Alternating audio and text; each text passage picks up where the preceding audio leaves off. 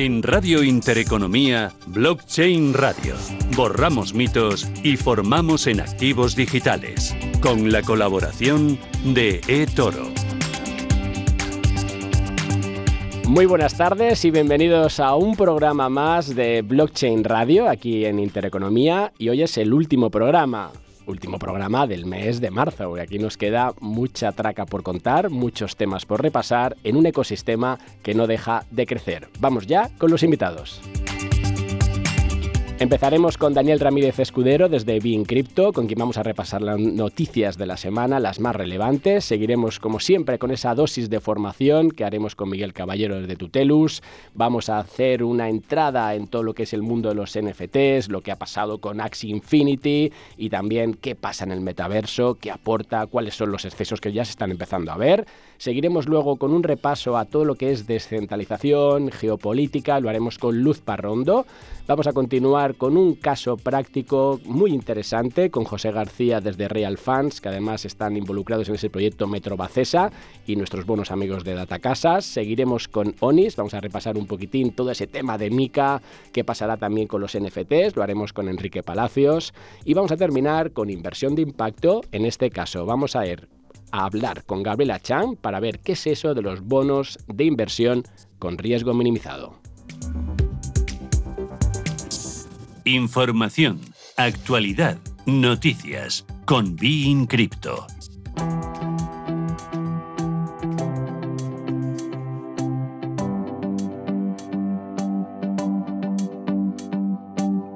Y nos metemos ya en materia, porque como siempre voy cargando esta carátula, ahora que Susana todavía no la tengo por aquí, y claro, tengo que ir después como una bala. Saludamos ya Daniel Ramírez Escudero, ¿qué tal? Hola Javier, me has dado un susto con lo del último programa, con todo lo que hay que contar. sí, sí, es que bueno, he visto lo de 31 de, marzo y he dicho, venga, vamos a darle una, una, chispita, ya que no está aquí Susana, que ya sabes que siempre nos ayuda a llevarlo mejor, pues digo, voy a aprovechar yo. Sí. Oye, bien hecho, bien hecho. Vamos con las noticias que vamos cargaditos otra vez, ¿no, Daniel? Sí, sí, esta vez toca a Ripple tener su protagonismo y es que el cofundador de Ripple, Chris Larsen y Greenpeace se han unido para promover un Bitcoin más ecológico. Básicamente, em, lo que ha hecho Chris Larsen es disponer de 5 millones de dólares eh, para Greenpeace en una campaña llamada Cambia el código, no el medio ambiente.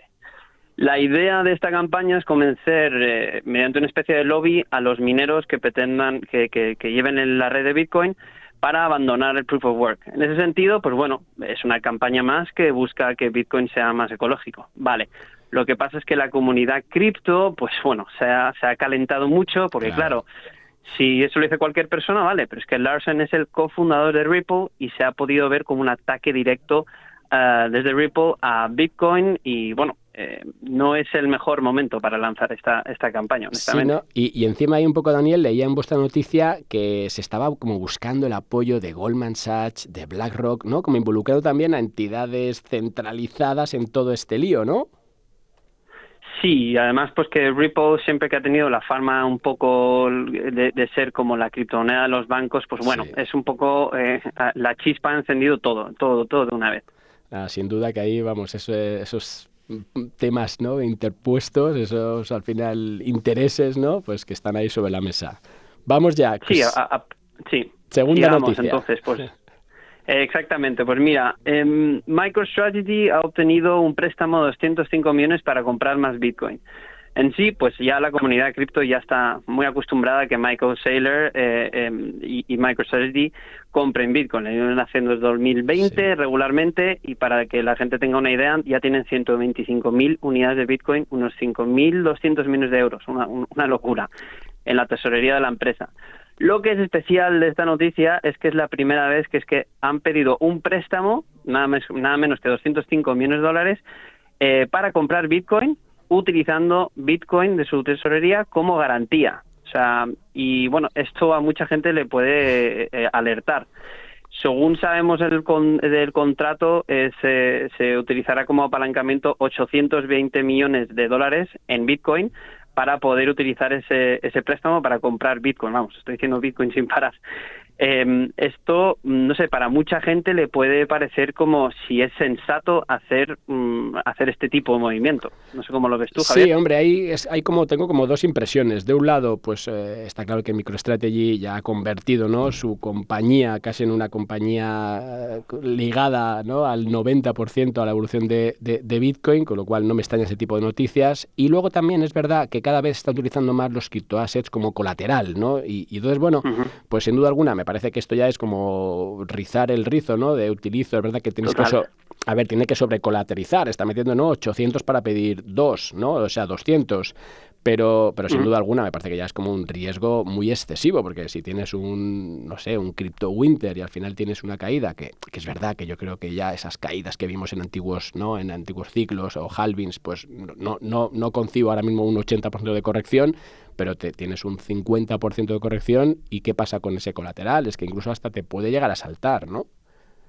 Exacto, ese, ese es el... Hay que, hay que estar eh, muy convencido como Michael Seiler, yo creo que solo él puede hacer esto y, es lo que tú dices. Eh, yo llevo desde el mercado muchos años y, he visto de todo, bajadas gigantes. ¿Qué va a pasar entonces si eso ocurriese? Pero bueno, él debe estar muy seguro de sí mismo. Claro, porque una cosa es tenerlos tú ya con, en tu tesorería y, oye, aguantas lo que sea, y una cosa es que ya te salten los margin calls, ¿no? Con lo cual, ahí es donde está un poco mi, mi, duda. Tercera noticia. En efecto. Sí, este nos pasamos al mundo del deporte y del fútbol en concreto. El Lionel Messi, que ha firmado un acuerdo con socios.com para impulsar su fan token, fan token. Y bueno, eh, está, él va a cobrar Messi unos 20 millones de dólares para esto y es un contrato que va a durar tres años. Y lo que sí que es importante, que mucha gente quería saber, es que se va a pagar no en criptomonedas, pero bueno, su actividad obviamente va a ser promocionar los fan tokens, que en sí no es una criptomoneda, pero tiene muchísima relación con el ecosistema cripto. Eh, Messi, por lo que parece, ya, ya tiene una colección NFT.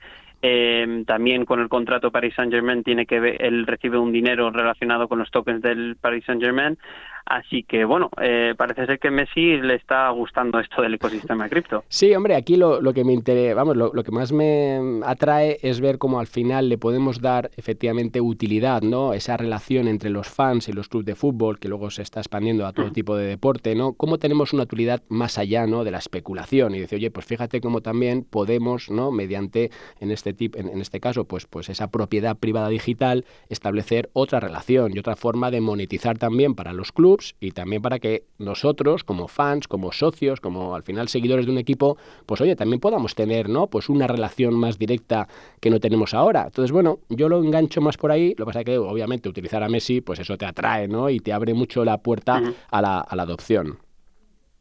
Sí, sí, es, es, la pancarta más, más sonada que puede, se pueda tener y como tú dices, eh, con los fan tokens y demás es como una nueva interacción con el club que me parece bastante curioso, que creo que le falta mucho recorrido, pero que tiene futuro. Sí, sí, además están apareciendo muchas eh, aplicaciones, ¿no? Que, sí que van creando valor, ¿no? Poco a poco y yo creo que por ahí pues puede haber una, una buena pues eh, fuente, ¿no? De, de, explotación y de ver pues eso, que no hay solamente especulación en este criptomundo NFT, sino que también hay casos de uso pues que, que pueden aportar valor a esa gente que está interesada, claro.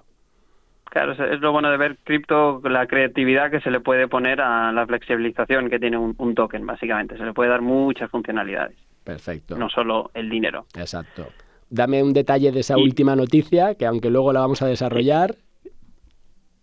Exacto, pues mira, esto tenía que mencionarlo, sé que luego lo vais a desarrollar, pero es que eh, se ha robado 625 millones en, eh, en, en valoración de ETH eh, de la red Ronin que tiene que ver con Axie Infinity. Axie Infinity es el videojuego blockchain más conocido, más usado globalmente por ahora.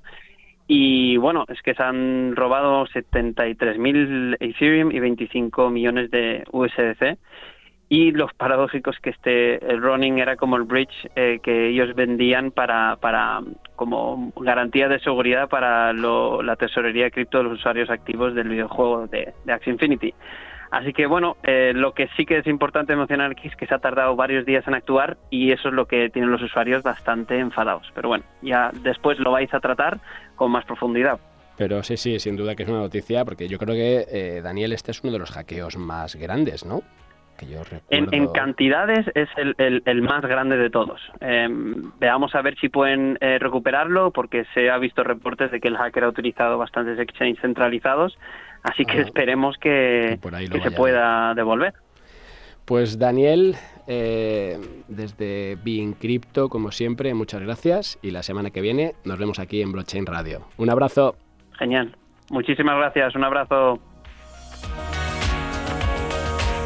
Blockchain Radio. Innovación y formación a la vanguardia. Y vamos ya con nuestro siguiente invitado, Miguel Caballero de Tutelus. Miguel, ¿qué tal?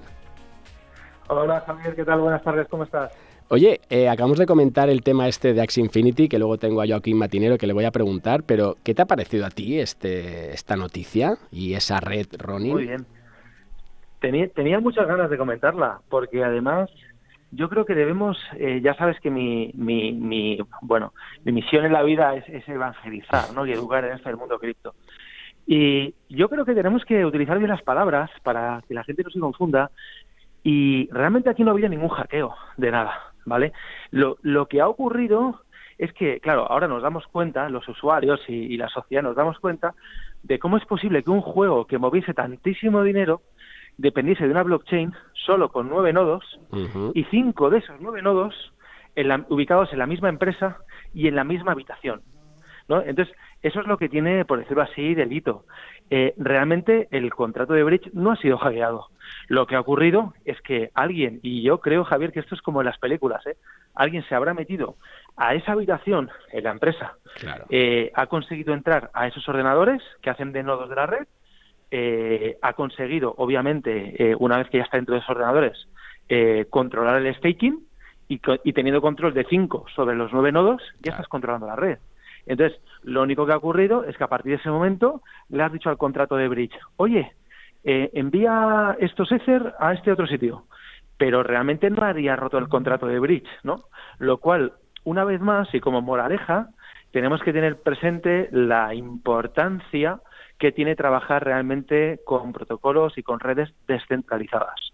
Porque cuando nos vamos a un caso como este, pues evidentemente, ¿no? Eh, si, los usuarios de, de, de Axi hubieran sabido que su dinero ¿no? y su destino estaba en una habitación de una empresa, eh, pues quizás hubiesen actuado de otra manera, ¿no? Entonces, bueno, aquí, como tantas veces que hemos hablado, los riesgos de la centralización y que muchas veces pensamos los usuarios que estamos utilizando protocolos y productos descentralizados cuando mm, al final dependemos de, pues, de una red de nueve nodos, que no es nada, insisto, y cinco en el mismo sitio. claro, eso es lo que, lo que para mí tiene, tiene delito. ¿no? Que esto enlaza, Miguel, con lo que hemos ido explicando cuando hemos repasado aquí en Blockchain Radio y dentro de tu espacio todas esas diferentes redes, las opciones que tenía el, el usuario y, que no todas respondían a lo mismo, que pagabas más gas en algunas, como el caso de, de, Ethereum, pero que ahí tenías mucha más seguridad. Y aquí con estas cantidades, pues oye, uno debería ¿no? habérselo pensado antes. Claro, porque al final, fíjate que Ronin eh, acude a, una red propia, a una blockchain propia, pues precisamente para, para, que el coste de gas y las transacciones sea mínimo. Entonces aquí es, es, cuando se nos da el trilema de la de blockchain, ¿no? que, que, es muy difícil o no podemos hasta la fecha tener garantizado al mismo tiempo la seguridad, la escalabilidad y los bajos costes.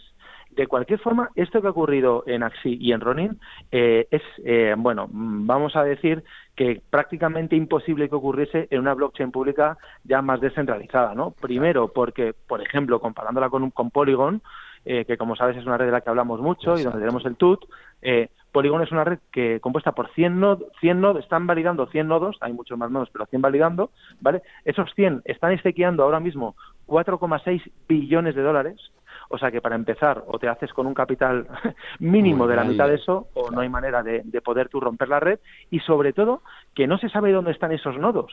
O sea, aquí el, crimen que ha tenido Ronin es que los cinco equipos estaban en la misma empresa. Entonces eso, eso es de, eso es, pues fíjate, ¿no? Entonces, claro, hackear ya una blockchain pública, aunque funcione por proof of stake, si está descentralizada y si encima esos nodos pues no, no, no tienen una ubicación definida, pues es algo que, que en la práctica es, es, imposible, ¿no? Entonces, es importante siempre que estamos construyendo y siempre que estamos eh, invirtiendo, utilizando eh, protocolos, estar seguro que lo que tenemos por detrás son entornos descentralizados de verdad. Exacto, con lo cual no solamente hay que entrar para ganar, sino que hay que entrar para saber en el entorno en el que te encuentras y esa seguridad de la red que al fin y al cabo pues te lleva a estas, situaciones donde se han robado no pues dentro digamos de, esa misma eh, infraestructura. Miguel, segunda pregunta. Bueno, la verdad es que llevo tres semanas intentando avanzar con las stablecoins y no hay forma. Lo, voy a dejar para la semana que viene. Siempre tenemos cosas interesantes ya, que contar. Ya te digo, no, pero a ver, quiero meterme ahí con las utilidades, pero mira, lo dejo para la que viene porque quiero que me cuentes un poco el tema de, de mm, UST, ¿vale? De todo el tema de Terra, porque ahora lo que estaba un poco también trascendiendo es como el protocolo está también haciendo un colateral con Bitcoin. Que me cuentes un poco toda esa parte para que, lo para que entendamos eh, el, el por qué y, ya dijimos que era una de esas stablecoins algorítmicas y que en este caso pues utilizaba un colateral en Bitcoin. Sí, bueno, básicamente el, el, modelo o, la compra, ¿no? La gran compra que se ha hecho desde, desde Terra de, tanto Bitcoin para dar soporte al UST trata de, garantizar de alguna manera, pues, la continuidad de, la emisión de la stablecoin, es decir, del UST en el largo plazo. Entonces, al final, eh, dentro de Terra, pues, hay protocolos que, que están, eh, bueno, premiando la emisión de UST a través de un rendimiento, pues, muy interesante. Tenemos Anchor, el principal, que está dando pues entre un 15 y un 20%, normalmente 19% de rentabilidad anual estable, ¿vale? Eh, y, bueno, y, es algo que para, para continuar en el largo plazo, pues bueno, pues es, es importante, obviamente, tener unas reservas por ahí aseguradas, ¿no?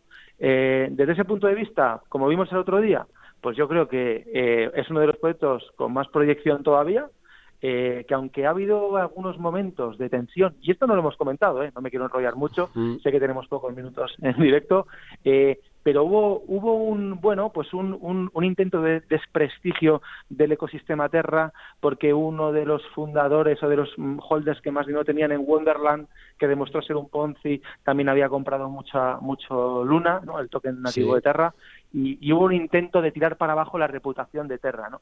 Pues incluso en esos momentos críticos desde una perspectiva de reputación, igual que lo que está viviendo Axie Infinity estos días, aún en esos momentos el token UST y el token de Luna eh, respondieron fenomenal, ¿no? A todas esas presiones de, de, venta del mercado. Entonces, con este paquete de Bitcoin que colateraliza todo el proyecto, pues también se asegura desde la propia Fundación Terra que, eh, que bueno, que, si vuelven a ocurrir ese tipo de cosas, pues oye, tienen un, un colateral adicional para poder introducir si hiciera falta para mantener precios, ¿no? yo, yo, creo que en definitiva es una apuesta del mercado, eh, está apostando el mercado por Terra, ya está en el puesto pues no lo sé, Javier, cuatro o cinco seguramente de market cap. Y bueno, si alguien le dices hace unos meses que Terra iba a estar ahí arriba, pues a lo mejor no nos lo terminábamos de creer. No, sin duda que es uno de los grandes protocolos a vigilar, porque además en momentos no pues de, caídas de mercado, pues eh, hasta puede servir, ¿no? Como, como si quieres algo de bueno, diversificación. Está máximos históricos, ¿eh? Por eso te digo. que, ha ido... mira cómo está el mercado. Sí, sí, descorrelacionando totalmente, con lo cual, vamos, desde ese punto de vista es cuando estoy vigilando yo por la parte de correlación y súper interesante. Miguel Caballero, desde Tutelus, como siempre, muchas gracias. Y la semana sí que, viene nos metemos con stablecoins ya a fondo. De stablecoins. Un abrazo, hasta luego. Gracias a ti, Javier. Chao. Un abrazo. Ideas de inversión en blockchain radio, con la participación de Rental, la plataforma de inmuebles tokenizados. Y nos vamos ya a saludar a Joaquín Matinero desde Roca Junyent. Joaquín, ¿qué tal? Buenos días, Javier. ¿Qué tal? ¿Cómo estás? Oye, eh, te veo en, cada vez más proyectos eh, de gaming, de NFTs, asesorando en la parte eh, pues legal. ¿Te estás dedicando ya 100% a eso o qué?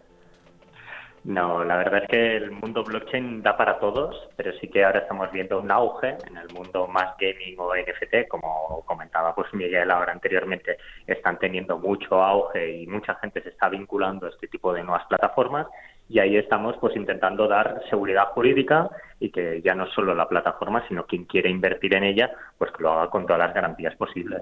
Oye, ¿y es posible dar seguridad jurídica a todos estos proyectos? Sí, la verdad es que primero porque los promotores tienen los trabajos muy bien trabajados. De hecho, no, sacan el token a la especulación, sino que crean una plataforma que tiene lógica. Lo único que después tenemos que intentar cuadrar qué formas, qué rendimientos dan y qué tipo de activos venden, ¿no? Y qué es lo que, que transmiten al comprador o inversor. Y oye, ¿estás viendo que cada vez esos proyectos se preocupan más por hacerlo bien, hacerlo al lado del regulador en la medida en la que eso es posible? Eh, sí, eh, hasta hace, pues posiblemente hace un año, año y medio, pues la gente no quería hablar con el regulador y intentaba buscar las fórmulas de cómo saltárselo. Y ahora hasta no solo te piden hablar con el regulador, sino que la segunda pregunta es cómo fiscalmente mi proyecto es más beneficioso y cómo tengo que hacer pues para que no tenga un impacto negativo. Sí que vemos la profesionalización de estos tipos de proyectos, ya no solo los del Play to Earn, sino el tema coleccionable NFT, pues ahora mismo tenemos grandes proyectos en España que van a ser referentes posiblemente en los próximos años a nivel mundial y cómo se están estructurando y solicitando pues ya no solo opiniones legales, sino cómo hacerlo bien. Y esto pues eh, para los que estamos en el otro lado pues nos gusta ver que se profesionaliza. Y oye, eh, todos estos proyectos NFTs, ¿qué mm, particularidades podemos destacar? Al final hablamos de que no todos te dan propiedad al final no intelectual o el poder explotarla, que al final tenemos muchas veces solamente no pues ese código que va ligado a ese otro, esa imagen, archivo, lo que sea. ¿Cómo, cómo, está esa parte? De, ¿De qué compro yo cuando adquiero un NFT? Sí, aquí tenemos el típico modelo de licencia, como podría ser eh, principalmente a nivel de coleccionables dedicados al deporte, que venden, hacen una tirada de un futbolista y X número de NFTs, y tengo el número 645 y tengo una licencia de uso sobre el mismo, o ya tenemos, pues como el caso del arte que bien conoces Javier, que lo que hacemos es cuadrar la oferta, la demanda y que a veces no solo se vende, se vende la imagen digital o el token digital, sino que se vende también la obra física con ese NFT. Entonces vamos viendo como gente o instituciones muy, muy tradicionales eh, se han entrado en la tecnología blockchain gracias al mundo de los NFTs porque creen que realmente es una solución idónea para, para su mercado. Oye, ¿y estás viendo que esos NFTs son la puerta de entrada o son parte indispensable de todo lo que está desarrollándose en el metaverso? O en esos universos virtuales, mejor dicho. Creo que el metaverso, y lo hemos comentado, ¿no? Va, conlleva la aceptación de las criptomonedas, de la tecnología blockchain y de los NFTs, pero bien es cierto que el metaverso sin un NFT o similar que acredite la propiedad digital de lo que nosotros compramos o articulamos, eh, no sería más que un Second Life o una representación del videojuego de los Sims, ¿no? Entonces los NFTs tienen mucha importancia, llámeles NFTs o la forma que quieras, para que la gente que está interactuando en el metaverso pueda certificar que es propietario o que ha realizado cierta actividad o cierto negocio para concretarlo en el tiempo. Para ahí sí que es realmente importante. Claro, con respecto a esto que hablabas de Second Life, ¿no? Y ayer me lo preguntaban en una conferencia que estuve dando en Burgos, me decían, oye, pero esto ya, ya estaba en Second Life, ¿no? Con lo cual es casi lo mismo. Y dije, no, no, hay, hay unos grandes cambios que en este caso la tecnología blockchain son lo que han, han aportado, ¿no? Y lo acabas de mencionar. Sí, y el tema de la identidad, que aunque es un tema que a lo mejor le hemos escuchado durante muchos años y demás, eh, con nuestro wallet de Metamask podría ser perfectamente, y salvando las distancias y que los expertos en la materia dirán que no es suficiente, podríamos acreditar la identidad de la persona que hay detrás y a partir de este wallet podrían eh, pues, obligarse, contratarse o realizar cualquier tipo de negocio, como pasa en China con el WeChat, que es como el DNI chino, pues podríamos llevarlo a extrapolar pero entendemos que los gobiernos van a querer sacar su propia EIDAS o su propia solución concreta. Oye, no podemos dejar de mencionar ese, ese robo ¿no? dentro de Axie Infinity, que aunque lo he comentado con Miguel y con, y con Daniel, quería también ver tu opinión. ¿Qué ha pasado ahí? Eh, al final lo que nos comentaba Miguel, ¿no? Es, oye, es que lo que se han hecho es que si cinco de los nueve nodos, pues al final han sido, ¿no? Pues eh, alterados, pues se produce ese robo, ¿no? Un tema de seguridad a nivel de la, de la blockchain. Sí, y este es de, los principios o principio de, blockchain que Miguel en Tutelus lo explica perfectamente. Si tiene que ser una red descentralizada, pero los nodos validadores son 4, 5, 6, 7, 8, 9 y la mayoría pues pueden ser hackeados, aparte la red es seudónima y que lo interesante ya no solo ha sido el robo, sino es cómo ha sido el robo, sino que se han movido las cantidades de ETH, las cantidades de USDC, se han liquidado y una vez se han liquidado ha saltado la noticia. Por tanto, posiblemente si no hubieran posiblemente el hacker o conjunto de hackers que ha realizado esta actuación eh, publicitado que han realizado este hackeo, pues posiblemente la red se hubiera enterado más adelante. Entonces, curioso, ¿no? Y veremos si es un white hacker y devuelve las cantidades como pasó con Polygon o realmente ha sido un ataque y lo que tenemos que entender es que todas estas sidechains que se realizan y que se utilizan pues para menos coste y demás que la función de descentralización es lógica cuando hay varios nodos. Si están pocas manos, pues siempre hay la posibilidad de hackeo. Con lo cual, estos son de los, los, típicos riesgos que uno debe también contemplar, ¿no? Que entiendo que cuando tú haces ese asesoramiento legal, también tendrás que ya acabar metiéndote en toda esa parte, ¿no? De ciberseguridad, de infraestructura, como quieras llamarlo. Sí, Sí, aquí los abogados cada vez más necesitamos un gran programador, un gran developer, un gran fiscalista, un experto en ciberseguridad, porque necesitas entender pues para intentar regular y también que la plataforma a nivel tecnológico sea válida, porque a nivel legal lo puede ser, pero a nivel de negocio y tecnológico no lo sea. Entonces todos vamos colaborando, nunca mejor dicho, en un mundo descentralizado. Claro. Pues Joaquín Matinero de Roca Yuñén, como siempre, muchas gracias y la semana que viene te tenemos de nuevo aquí en Blockchain Radio. Un abrazo. Una. Un abrazo, Javier. Cuídate mucho. Chao. Blockchain Radio. Actualidad, información y rigor. Y nuestra siguiente invitada es Luz Parrondo, que es la directora del posgrado en blockchain y otras tecnologías del ET en la Barcelona School of Management. Luz, ¿qué tal? Hola, buenos días. Oye, muchas gracias Buenos días, Javier. Muchas gracias ahí por aceptar la invitación que te he estado atacando por LinkedIn, ahí como, a ver, para que, entraras. Oye, la primera pregunta, eh, a raíz de, bueno, un, artículo ¿no? que, que habías sacado ahí en, la Barcelona School of Management, que hablabas de las finanzas descentralizadas, ¿no? Eh, todo el tema del, efecto de bloqueo a Rusia. Entonces, mi primera pregunta va, va, por ahí, ¿no? Oye, tras esta crisis geopolítica, ¿cuál es tu opinión del papel de las criptomonedas de ahora en adelante? ¿Hay un antes y un después? Mm, yo creo que eso sería mucho decir. Yo creo que todavía no ha llegado, creo a mi entender, no ha llegado todavía el punto del antes y después de las criptomonedas y yo creo que sí que llegará. Creo que el momento del antes y después vendrá cuando haya una adopción masiva de las mismas y, y creo que no estamos todavía ahí. Mm, yo diría que ahora mismo con el conflicto que hemos tenido hay un antes y un después en el, en el conocimiento o en el entender qué significa la centralización versus la descentralización. Ahí sí yo creo que ha habido un cambio en, en, la percepción de los ciudadanos o de aquellos por lo menos que se han querido o que han entendido un poco las capacidades que estos sistemas, no tanto eh, evidentemente sí las criptos, pero también la tecnología en sí misma que hay detrás de la cripto. La cripto es simplemente el, la herramienta, ¿no? la unidad de cuenta. El, elemento, exacto. el elemento que rueda debajo de una tecnología que permite una descentralización y esa descentralización, esa capacidad que tiene de, un, de salirse al control, de escapar al control, ¿eh? en tanto y cuanto no tenemos una unidad centralizada, una gobernanza centralizada y por lo tanto sí que permite al ciudadano evadir o evadir ciertos controles para bien o para mal.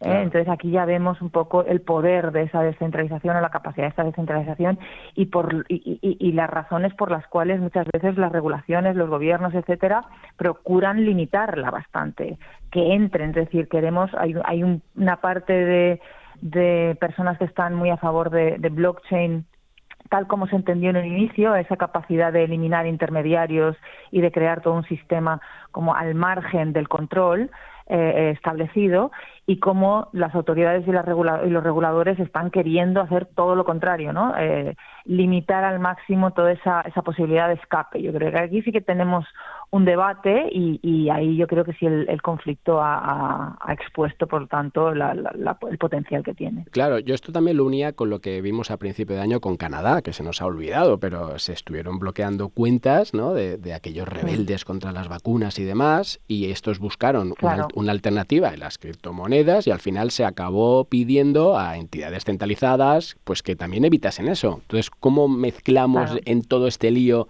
esa intervención a entidades centralizadas? Claro, es que es, eso es lo que, lo que creo que tenemos que entender.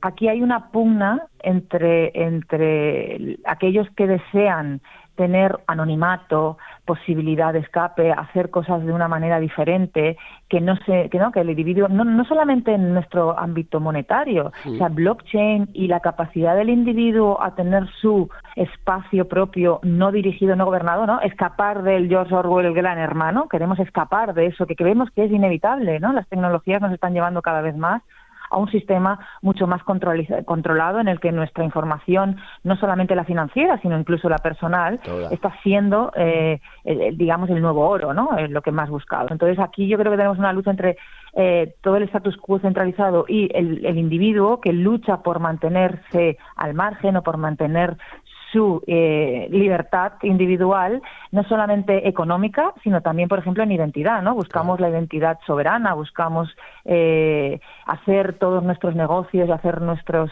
la toma de nuestras decisiones de una forma autónoma, ¿no? Vendría a ser como cuando pasamos de ir a una agencia de viajes a, que nos organizara un viaje, a hacerlo todos nosotros a través de internet y hablando directamente con los hoteles, etcétera, etcétera, ¿no? Pues queremos que esta capacidad que tiene el individuo de poder gestionarnos de forma autónoma sin que nos tengan que limitar o decir no por aquí, por aquí no, eh, queremos buscar esto y, y, esto es lo que se está intentando o hay un sector de la población que está tratando de, lucharlo. Ahí, ahí yo creo que, como siempre, llegaremos, entiendo ya, un equilibrio, porque eh, si nos si hay un exceso de descentralización, existen muchísimos peligros. Es volver al lejano oeste, volver al, Wild West, ¿no? De, la época de, las películas que veíamos cuando éramos más jóvenes, en la que la justicia, digamos, está eh, en manos de cada uno y no, no existe un sistema proteccionista que nos, que nos ampara.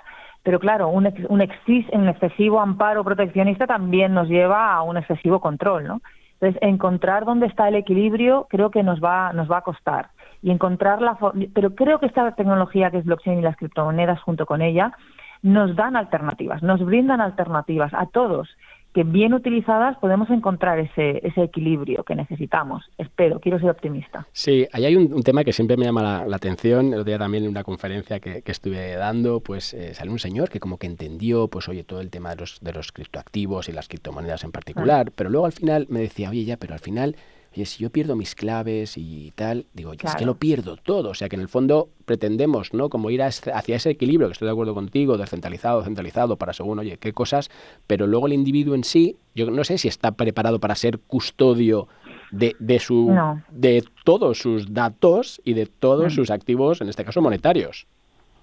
Claro, yo creo que no. O sea, honestamente creo que la mayoría de la población no está preparada. Creo que sí que hay un sector que está preparado y que hay un sector que de hecho ya lo está haciendo y siente esa libertad y, y, es como una droga, es decir, todo aquel que entra dentro de las finanzas descentralizadas y dentro de todo lo que es el blockchain descentralizado queda, queda atrapado, ¿no? Y un poco eh, con una especie de, de, de, conjuro, de spell, ¿no? Que dicen en inglés, estás, estás un, eh, ilusionado por, por todas las capacidades que tú tienes de hacer y que hasta ahora no, no, no tenías o no te daban eh, despiertas, ¿no? Porque además toda la gestión la tienes que hacer tú, no solamente custodiar de las claves, sino la toma de decisiones, equilibrarlo, decidirlo, analizarlo. Pero no todo el mundo está preparado ni quiere. Una cosa, o sea, aparte de no estar preparado, a lo mejor es que no tenemos ni el tiempo ni la necesidad o no nos fiamos de nosotros mismos o queremos estar más tranquilos y que alguien nos lo custodie. Por lo tanto, yo creo que podemos encontrar el, el eh, pero también nos da más decisión, aunque aunque nosotros no nos fiemos de nosotros mismos, mi caso, por ejemplo, yo tengo cierto miedo a perder las claves, a, no acordarme de si, si tengo muchísimas wallets, por ejemplo, la gestión de todas tus claves, de todas tus wallets, es compleja. Claro. yo creo que sí que podemos encontrar cierta ayuda, es decir, tendremos eh, un, un, un, punto intermedio entre no tengo nada, es decir, yo no poseo absolutamente ni un activo, lo tiene todo mi banco, sin mi banco estoy absolutamente perdido porque no controlo nada. O sea, no tengo ni mi dinero, no tengo ni mis claves, no tengo ni el acceso. Aquí voy vendido 100%.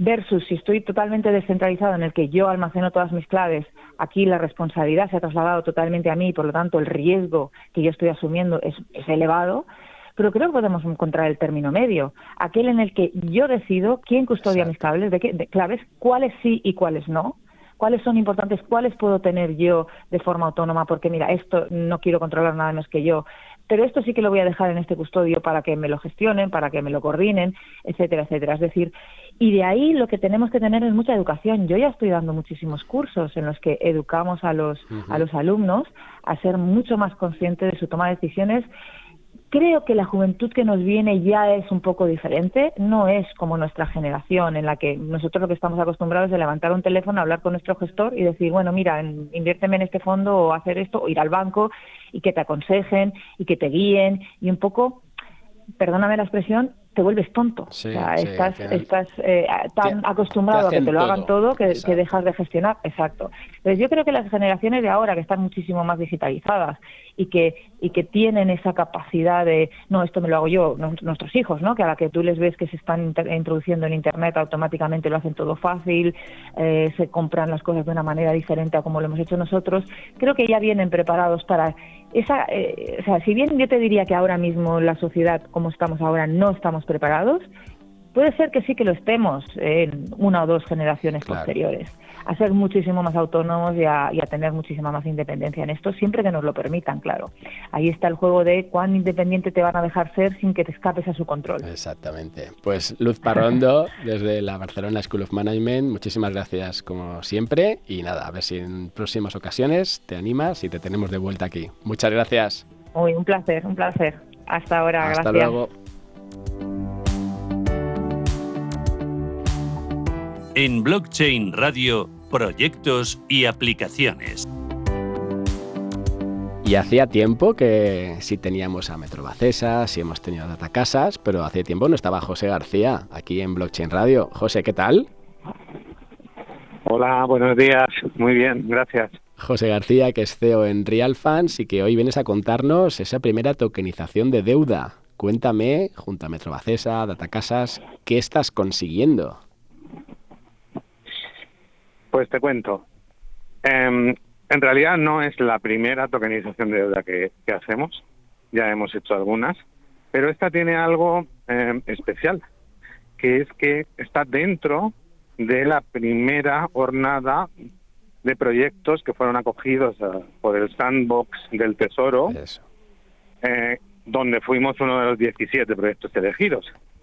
Entonces, en este proyecto eh, para este proyecto pensé en, hacerlo con alguien eh, que tuviera visibilidad, porque muchas veces esto del blockchain o del mundo de los criptoactivos parece cosa de frikis, de gente eh, así iluminada. Cuatro raros como tú y yo.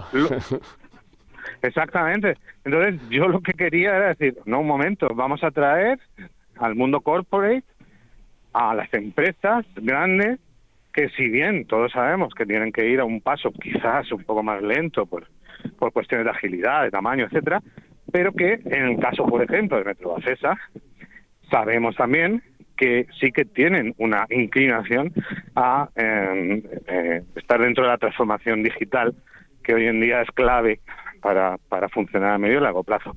Entonces, sí que es un proyecto de tokenización de deuda, pero no es el primero y es especial, porque estamos dentro del sandbox, monitorizados por la CNMV, y esto, que en nuestro sector, quiero decir, el cripto, el blockchain, puede parecer poco, pero para mí creo que es un gran logro, porque estamos sentados con el regulador diciéndole que hay que abrir un wallet MetaMask, diciéndole que hay una stablecoin, que se van a pagar los intereses con un smart contract usando una stablecoin, y todo eso está dentro del proyecto y todo eso está dentro del sandbox financiero del Tesoro Español, con lo cual Claro, justo. Consideramos que es un logro notable. Sin duda. Y te iba a preguntar un poco, ¿cómo está siendo esa relación dentro del sandbox con los reguladores? O sea, ¿cómo de contributivos, por decirlo de alguna forma, están todos los, los participantes?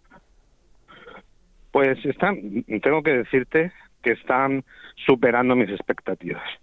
Es decir, ellos tienen fuertes limitaciones ¿Por qué no ya? Porque ellos, eh, de su parte, la que depende de ellos exactamente, pues títulos, eh, valores, negociables, la defensa del pequeño consumidor, todo eso, sí que tienen más margen, pero date cuenta de que este proyecto, al ser un proyecto oficial del gobierno español, pues tiene que cumplir escrupulosamente con todos los detalles sabidos y por haber. Entonces, para firmar el protocolo, nos hemos tenido que presentar con protección de datos, con el CEPLAC, banqueo de capitales, y no te puedes ni imaginar, ha sido complicado, pero tengo que decir que la parte de lógicamente, mm, eh, con, con, las precauciones que les exige el regulador, pero está, está ha estado colaborando eh, de manera muy activa.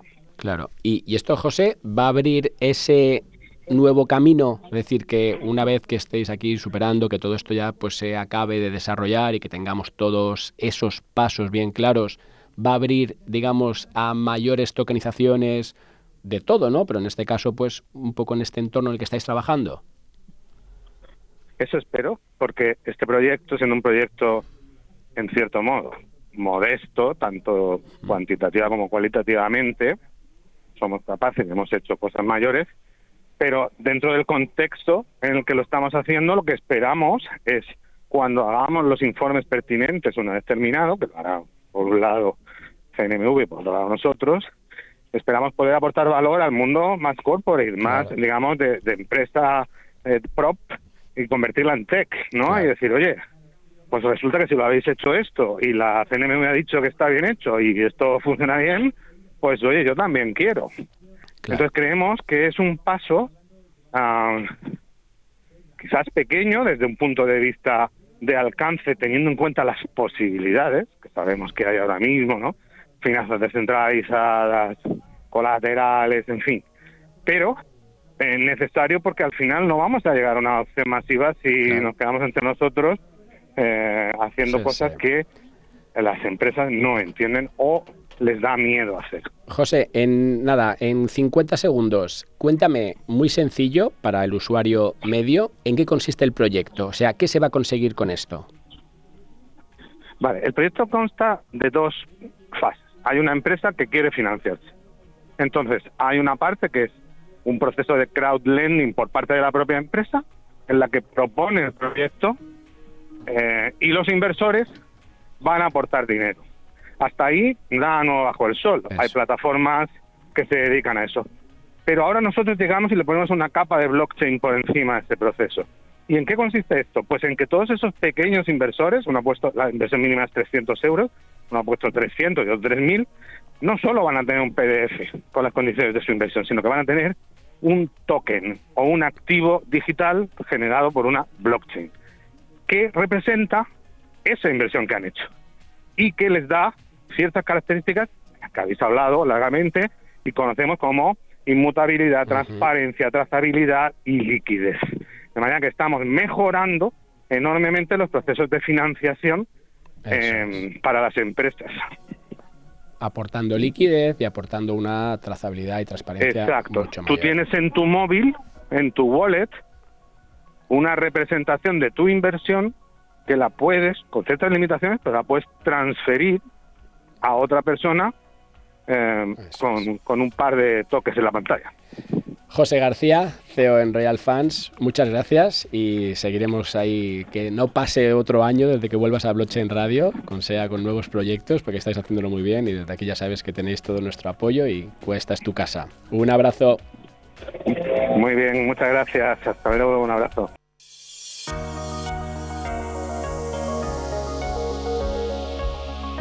Criptoassets en Blockchain Radio, con la participación de ONIS, empresa española de custodia para activos digitales. Y hemos tenido ahí unos problemas para conectar con Enrique Palacios desde Onis, con lo cual nada, lo llevamos a la semana que viene. Estaba el pobre ahí de vacaciones, de paso le estábamos molestando, o sea que nada, lo dejamos y ahí seguro que hablaremos de todo el tema este de Mica, de qué va a pasar con los NFTs, nos queda tiempo, o sea que nada, lo pasamos a la semana siguiente, a la que sí, que ya tengo aquí en antena, es a nuestra querida y echada de menos Gabriela Chang. Gabriela, ¿qué tal? ¿Qué tal? Buenos días, ¿cómo estáis todos? Oye, ya te echábamos de menos, ¿eh? Que está bien, oye, que hemos tenido a Lucas, hemos tenido a Íñigo, pero aquí no es nada lo mismo sin ti, Gabriela. Oye, muchísimas gracias. Pues nosotros echábamos de menos también Madrid, pero bueno, hay que andar por todos lados para, para levantar esto y pues nos toca a veces estar fuera. Oye, cuéntanos. Disfrutarlo al volver. Eso, cuéntanos qué habéis hecho, esa experiencia en campo, qué has visto distinto, esa inversión de impacto que yo siempre te pregunto si ya notáis algo. Le, decía a Íñigo, ¿no? Pues que, siempre habíamos comentado tú y yo que, era pronto, pero que, que, oye, que ya, ya se empieza a ver ahí brotes verdes o no. Sí, claro. Sobre todo la confianza de la gente, ¿no? El dar por hecho que ya pueden contar con esta financiación cuando la necesiten y poder hacer planes, ¿no? Para la siguiente cosecha, pues sabiendo que cuentan con nosotros, ¿no? Que cuentan con todos los City Havers. Pues lo más extraordinario de este viaje a México es que por primera vez vino todo nuestro equipo. Claro. Y tú imagínate, Javier, que, que Íñigo, Diego, o sea, que todos que llevan cuatro años trabajando con esto de cerca, saben lo que hacemos, y fue un choque de realidad ir allí y conocer esta otra geografía, estos otros caminos tan inaccesibles, ¿no? Esta dificultad para hacer las cosas del día a día, incluso el internet. Estábamos en nuestro coworking en la oficina y a veces se caía la señal, ¿no? Entonces, estas realidades paralelas como que han enriquecido muchísimo su trabajo y puesto en valor el trabajo del equipo en México, ¿no? Que les dices, oye, mañana mándame fotos de estos tres agricultores eh, hombre, para llegar a sus comunidades no es como coger el, el 631 a la sierra y estoy en 20 minutos, ¿no? Entonces, la verdad que ha sido muy, muy bonito, muy enriquecedor que vieran ellos de, de primera mano claro. todo lo que estamos logrando, ¿no? Oye, un, tema que yo no había caído, eh, mira que hemos hablado tú y yo muchas veces, pero era como otro de los impactos positivos que se consigue gracias a vosotros, a estos proyectos como el Deci Hub, ¿no? Que, que, ayudamos a esas comunidades a cambio de una rentabilidad, pero que creamos impacto, era con todo el tema de la deforestación, porque claro, si al final esas comunidades sí pueden hacer su plantación y sí pueden proteger su entorno, pues lo van a hacer, ¿no? No tienen por qué talar todo aquello para sembrar algo que va a ser una cosecha de dos, tres años y luego se acabó, sino que con eso también tenemos un impacto ambiental, que yo estaba como más pensando en, las comunidades y se me había, no sé, era culpa mía, ¿no? Olvidado esa, esa pata. no, realmente es que es súper amplio y maravilloso, o sea, lo que podemos detonar a partir de acercar financiación asequible es un triple impacto económico, social y medioambiental. Pero es tan amplio cuando tenemos 10 minutos para hablar de T-Hub, obviamente la gente quiere saber lo que estamos haciendo con la tecnología blockchain directamente, ¿no? que son activos. Pero, pero la repercusión inmediata directa es esto. El café y el cacao son los dos principales agroforestales en el mundo. Quiere decir que se cultivan en, simbiosis con la naturaleza, con los árboles locales, o sea, que es debajo de ellos, ¿no? Y, y yo siempre que lo decía, porque yo lo llevo en las venas, yo crecí allí en esa selva, y siempre que se lo comentaba el equipo era como, sí, y ahora que han estado allí y ven la diferencia entre los cultivos intensivos, pues como se cultiva un viñedo, o el cultivo bajo sombra, que es lo que hacen la mayoría de los agricultores pequeños en el mundo, es, bestial. O es hogar de una biodiversidad súper importante. Y cuando protegemos este tipo de cultivos, cuando permitimos que los agricultores puedan vivir de esto, estamos indirectamente, pero, pero prácticamente directamente, protegiendo estos ecosistemas. ¿Por qué? Porque si ellos no pueden vivir del café, van a talar los árboles para sembrar cultivos que no son apropiados para estas montañas, para estas laderas. Pero es lo que hay, es la necesidad. Se siembra el maíz, comen un año, dos años y luego aquello se vuelve un desierto y pues se van de braceros ¿no? a Estados Unidos a buscarse la vida en otro lado. Es un, es un abandono del campo después de su destrucción y tenemos que evitar tanto el abandono como la destrucción ¿no? y es parte de lo que de lo que se logra cuando la gente está tomando este café maravilloso, cuando vuelvan a leer Cultivado bajo sombra, que sepan que en su taza están metiendo una buena parte de la protección a estos importantes ecosistemas. Sin duda. Oye, dos preguntas. Una que tiene que ver más con el negocio en sí. Ahora te pregunto por esos bonos de, de riesgo minimizado. Pero antes, una, una duda. Con todo este incremento de precios que estamos viendo, ¿se está también trasladando allí? Es decir, estás viendo que ese café, porque ya todo les cuesta también más a esos agricultores, está viéndose impactado por esta fuerte eh, inflación que tenemos a nivel mundial. Yo, yo quisiera hacer un énfasis para la gente que no está familiarizada con el mercado del café. Que los precios del café suban tanto beneficia a unos, por supuesto, pero hay que entender de dónde viene esta subida. No es que de pronto los consumidores decidieron pagar más es que millones de agricultores han tenido, han tenido pérdidas tremendas, sobre todo en Brasil, con las heladas, y es por falta de oferta de producto que el producto ha subido de precio. Y entonces, pues puntualmente beneficia a, muchos, pero es a costa de otros, ¿no? Entonces, Estos precios tan altos a nosotros nos los ponen un poco difícil porque es excepcional. Son ciclos que ocurren vinculados a las heladas en Brasil, que es el principal productor, y ocurren pues cada 10, 13, 14 años, ¿no? Y es un punto que cuando tienes café, pues lo quieres aprovechar y venderlo a, estos precios, ¿no? Y beneficiarte. Y nosotros que siempre ofrecemos un poquito por arriba del mercado, pues en este momento tenemos el reto de cómo le voy a dar a los agricultores más de lo que está dando el mercado y dentro de siete meses que lo esté procesado y lo venda, el precio va a estar por debajo y a lo mejor le pierdo, ¿sabes? Entonces, ha sido un reto para nosotros. De todos modos, hemos comprado 100 toneladas para, para pues, mantener los stocks y los mercados que ya hemos abierto, pero es un reto. Afortunadamente, a nuestros productores les ha beneficiado esta subida de precio porque ellos están en la zona donde la productividad no se ve afectada por, los, por las cuestiones de clima. Eso es para ellos es como, como una gota extra, ¿no? Pero no soluciona sistémicamente su situación. Es un año en 10. ¿no? Necesitamos crear eh, precios estables para ellos, ¿no? Que, puedan contar con que pueden colocar siempre sus cosechas bien, no solo cuando sacan la lotería del clima. Tengo tanto que hablar contigo, Gabriela, que se me pasa el tiempo y al final me queda un minuto para que ya entramos. La semana que viene te vuelva a llamar y me cuentas ya en detalle, que aquí nos enrollamos siempre. Pero cuéntame ese lanzamiento que vamos a tener sobre esos bonos de riesgo minimizado. Cuéntame en un minuto qué es, qué pretende y la semana que viene entramos en detalle. Perfecto. Pues a día de hoy, cuando la gente invierte, le pagan cuando viene la cosecha y se vende. O sea, estamos sujetos a los ciclos de la naturaleza, ¿no? Para la duración de los préstamos. Para no tener que hacer eso, Etihad lanzó una propuesta que son los bonos de riesgo minimizado, que son a 3, 6 y 12 meses. Es decir, tú eliges el plazo que quieres que dure el préstamo y luego, pues la rentabilidad va vinculada a la duración. Mientras más duración, más alta rentabilidad por 12 meses es un 9%. Eh, por 6 meses es un 8% anualizado, ¿no? Y por 3 meses un 7% anualizado. Y se llaman eh, de riesgo minimizado porque dentro del bono vienen inscritos 5 eh, por 1 ETICS para proteger la inversión en caso de que hubiera un impago, ¿no? Que ya sabemos que tenemos impagos bajísimos, pero esta es como la gran novedad tecnológica. Luego ya en la próxima reunión que tengamos lo, explicamos con más calma, todas las preguntas que pueden surgir, pero estamos súper contentos, ya se están auditando, así que eh, pues es un, otro paso más a nivel tecnológico en Etihad. Sin duda, además he visto por aquí NFT, he visto que esto, vamos, esto promete mucho. O viene cargado, sí. Semana que viene hacemos un especial, no te enrolles con nada, yo te pregunto directo y no nos salimos del guion, porque si no, se nos va el tiempo, Gabriela. Como siempre, muchísimas gracias y te esperamos la semana que viene. Muy bien, gracias a todos. Hasta luego.